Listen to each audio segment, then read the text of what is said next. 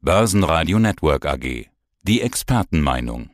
Herzlich willkommen zum Freedom Finance Podcast. Wunderschönen guten Tag, werte Zuhörer, im Jahr 2023 nach einer langen, unfallbedingten Pause freue ich mich heute wieder bei Herrn Heinrich im Studio zu sein zu unserem traditionellen Börsenfrühstück. Ich grüße dich, Peter. Ich freue mich dich. zu sein. Schön, ja. dich wieder zu sehen bzw. wieder zu hören. Ja. ja, und aus dem Börsenradiostudio grüßt Peter Heinrich alle Hörer. Servus. Ja, wie war denn das Börsenjahr 2022? Womit konnte man Geld verdienen? Was hörte man in den letzten Jahren? Muss man auf Growth setzen, keine Dividende oder auf Value? Also bevor wir hier in die Tiefe gehen, Value und Growth, das ist unser Thema heute. Was ist eigentlich der Unterschied zwischen Growth und Value? Was ist eigentlich die typische Definition zwischen Growth-Aktie und Value-Aktie? Okay, also es gibt ja, äh, die Aktien lassen sich ja in diesem Fall äh, ein bisschen kategorisieren. Ja, also Growth steht für Wachstum, also es gibt sogenannte Wachstumsaktien und auf der anderen Seite der Waage sind die Value-Aktien, also die Substanzaktien. Ja, also sind die Aktien, auf die beispielsweise der Warren Buffett setzt. Ja, um, um es mal ganz kurz zu definieren. Also bei Growth-Aktien geht es um das Wachstum, ja, und um die zukünftigen Gewinne. Und bei Value-Aktien sind das die hohen Substanzwerte im Vordergrund, sprich, wie das Unternehmen etabliert ist, und ob das Unternehmen auch den besagten Burggraben hat, ja, nach Buffett. Also ich weiß nicht, ob die Zuhörer das äh, schon mal in Erfahrung gebracht haben. Genau, Burggraben, siehst du?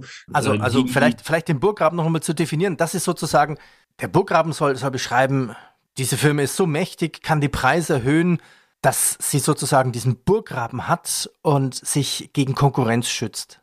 Genau, genau. Also von Preisen spricht man ja nicht. Also es gibt ja trotzdem gesunde Konkurrenz auf dem Markt, aber typisches Burggrabenunternehmen ist Apple oder die Coca-Cola. Ja, also die sind schon so etabliert, obwohl Konkurrenz vorhanden ist. Aber das sind halt die Marktführer, beziehungsweise die sind für die Konkurrenz angreifbar, aber nicht verletzbar, um das mal so metaphorisch auszudrücken. Ja, ja und, und, und, und Growth-Aktien kann ich die auch so definieren, das sind Firmen oder Aktien von Firmen, die nicht unbedingt Gewinne schreiben müssen. Man setzt auf Zukunft und die Erwartung, dass in der Zukunft die Gewinne kommen. Absolut richtig. Es gibt tatsächlich auch sehr wenige Wachstumsaktien, die schwarze Zahlen schreiben. Wobei man auch sagen muss, also wie also oft an der Börse ist das alles nicht unbedingt eindeutig. Ja, weil der Übergang zwischen Value und Growth ist fließend und äh, ja nicht klar abgesteckt. Also ähm, wir haben ja im Rahmen unseres Vorgesprächs auch äh, Apple und Microsoft angesprochen. Also sowohl Apple als auch Microsoft haben die Merkmale von Substanzaktien und auch Wachstumsaktien. Ja, also es gibt aber solche Paradebeispiele wie zum Beispiel bei ähm, Wachstumsaktien eine Palantir ja, bei Value-Aktien eine, eine BP oder eine Occidental, ja, Petroleum.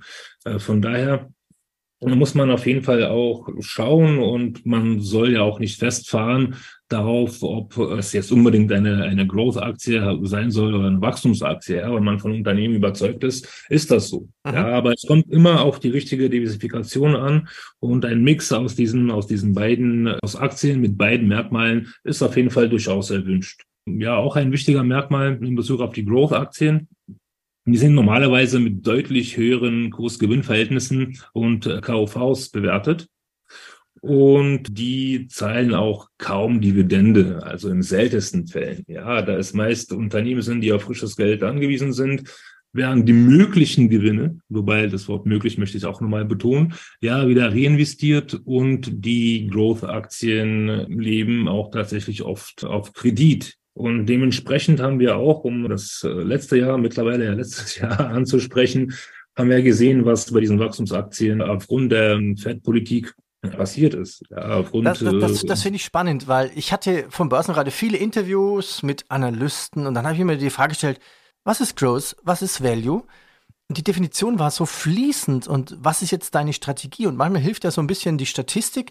Also Growth-Aktien fuhren auf drei Jahre lediglich 12 Prozent ein. Also insgesamt zeichnet sich also deutlich ab, dass sich die Stimmung am Markt gedreht hat und die Value-Aktien in ihrer Breite seit dem Frühjahr 2022, also die Führungspositionen im Aktienmarkt übernommen haben. Und das war eigentlich einigermaßen neu für viele Marktbeobachter. naja, weil wir die letzten, ja, die letzten Gefühle, also die letzte Dekade, ja, hatten wir ja wirklich Ära des billigen Gelds und viele junge und neue Anleger kannten noch die turbulenten, die richtigen turbulenten Zeiten noch gar nicht, ja. Von daher, aber wie gesagt, also es, es müssen auch solche Zeiten kommen, wie Buffett schon mal gesagt hat, also wann die Ebbe kommt, sieht man, wer nackt gebadet hat. Und äh, bei solchen Unternehmen, die jetzt nicht wirklich äh, schwarze Zahlen schreiben, beziehungsweise auf Kredit wirtschaften müssen, ich weiß nicht. Wobei ich letztens auch auf einen lustigen Chart gestoßen bin, S&P und Berkshire Hathaway Vergleich.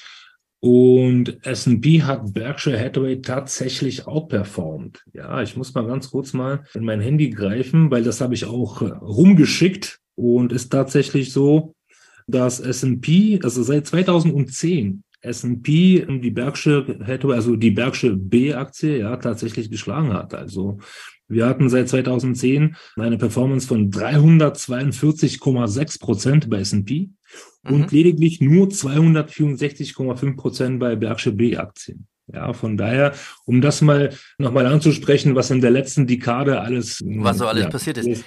Fassen wir zusammen. Also, ich nenne jetzt einfach mal ein paar Aktien. Du sagst, ist es Growth oder ist es Value? Wir haben es schon angesprochen, Apple.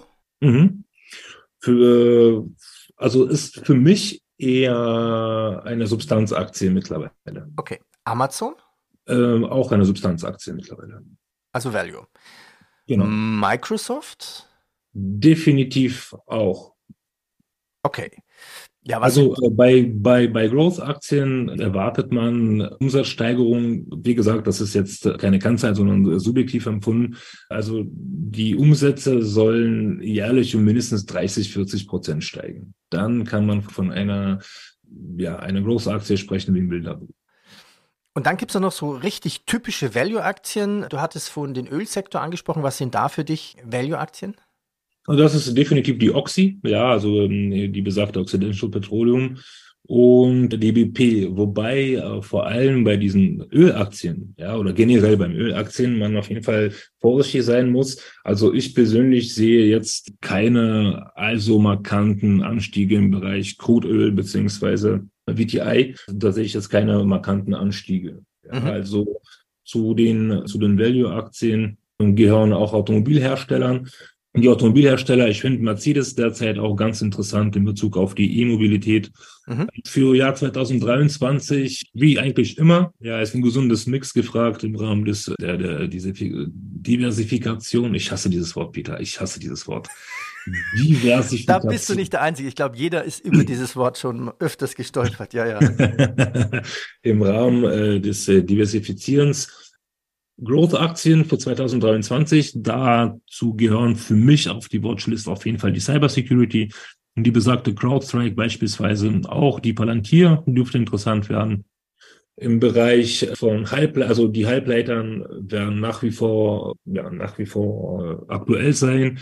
Ja, wie zum Beispiel eine AMD, Nvidia etc.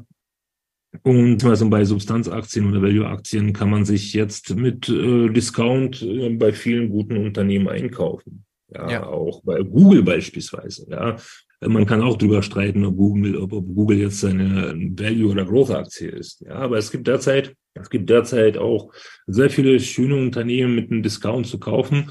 Und ich beschmunzel das immer, diese Börsenpsyche, wenn die Aktie 300 Euro kostet oder 300 Dollar kostet, wollen die die alle haben. Soll die auf 100 zurückgekommen sein, will die auf einmal keiner mehr haben. Ja, ja das, also ist, das ist komisch psychologisch. Ja, schließen wir das Interview genau. ab. Für wen ist eigentlich Growth das Richtige und für welchen Anlegetyp Value?